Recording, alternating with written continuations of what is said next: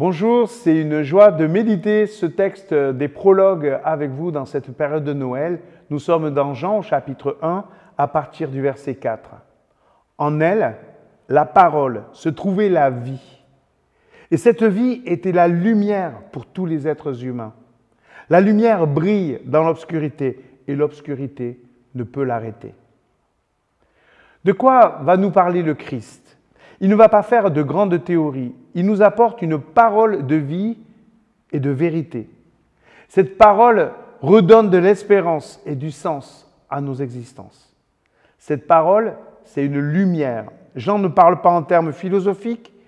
Cette lumière, cette parole est en lien avec la vie pratique, praticable.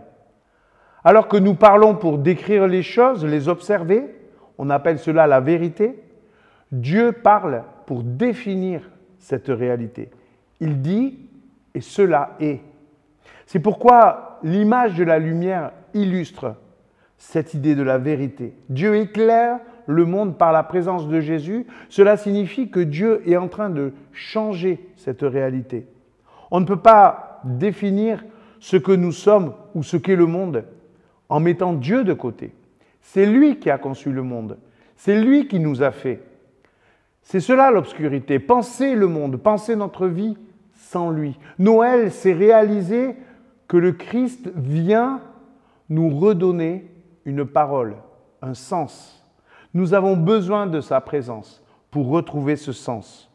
Dieu ne permettra plus à ce monde de se replier sur lui-même sans tenir compte de sa présence, sans tenir compte de son amour, sans tenir compte de sa puissance. Dieu n'est pas dans le jugement, il est dans la lumière qui vient éclairer, qui vient nous éclairer sur qui nous sommes et sur quel est le sens de notre vie. Il ne nous oblige pas à en vivre dans sa présence, mais cette dernière éclaire le monde et éclaire ce monde de la vision du Créateur, du Sauveur. C'est lui le Seigneur. C'est lui qui peut changer les choses. Ce n'est pas une affaire de choix, mais d'évidence. Sans sa présence, nous sommes dans l'obscurité. Il nous le rappelle. En nous éloignant de lui, nous nous éloignons de l'essentiel. Nous nous perdons.